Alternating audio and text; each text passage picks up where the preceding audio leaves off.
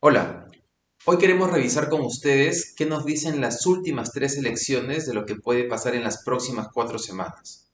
Lo que está clarísimo en este momento es que la brecha entre Pedro Castillo y Keiko Fujimori se está cerrando rápidamente. Hay una diferencia de alrededor de 5 puntos porcentuales si uno revisa las encuestas de Ipsos, Datum y el IEP. Ahora bien, si miramos las últimas tres elecciones, veremos que son procesos que se han dado antes eh, y nos van a permitir eh, ver qué variables van a entrar a tallar en las próximas cuatro semanas. También vamos a poder identificar una variable en particular que es una diferencia entre esta elección y las tres anteriores.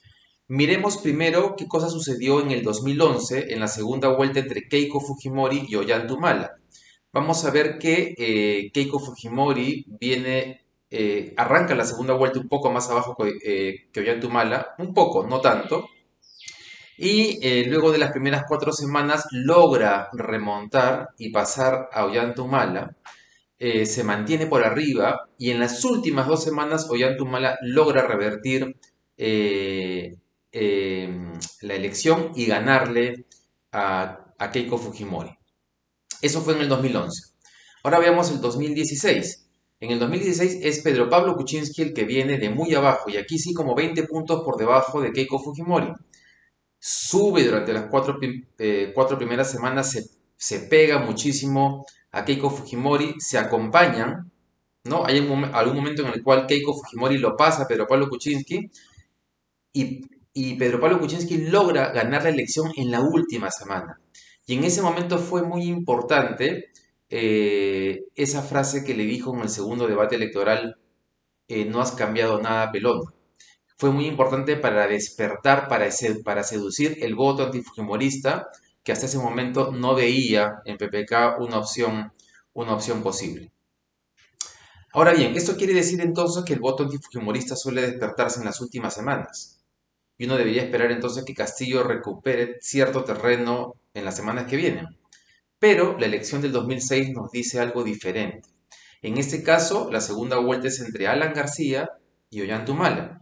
Alan García, esta elección es muy parecida a la, de hoy, porque Alan García es un candidato que representa, eh, digamos, la posición de Keiko Fujimori y Pedro Castillo lo que representaba Ollantumal en esa elección, que es el candidato radical que puede convertirnos en Chávez en Venezuela o llevar al Perú hacia el comunismo. Y Alan García utilizó exactamente la estrategia que está usando hoy día Keiko Fujimori, despertar el miedo hacia Venezuela y el comunismo, y segundo, lanzar muchas medidas populistas. Y miremos cómo Alan García viene de abajo, no tan abajo, pero logra pasarlo rápidamente a Ollantumala y mantenerse por arriba la siguiente elección. Es muy probable que con las tendencias que estemos viendo, al, eh, Keiko Fujimori pase la próxima semana en la siguiente encuesta a Pedro Castillo, o lo iguale y en la siguiente lo pase, y si Pedro Castillo sigue en una campaña electoral como la actual, es probable que no pueda recuperar más ese terreno. Es decir, van a haber dos variables que, que van a operar. Una segurísima es el miedo al comunismo y al chavismo. La segunda, que debería entrar a funcionar, es el voto antifujimorista. Pero ese voto requiere alguien que lo despierte. Y aquí viene la variable particular de esta elección.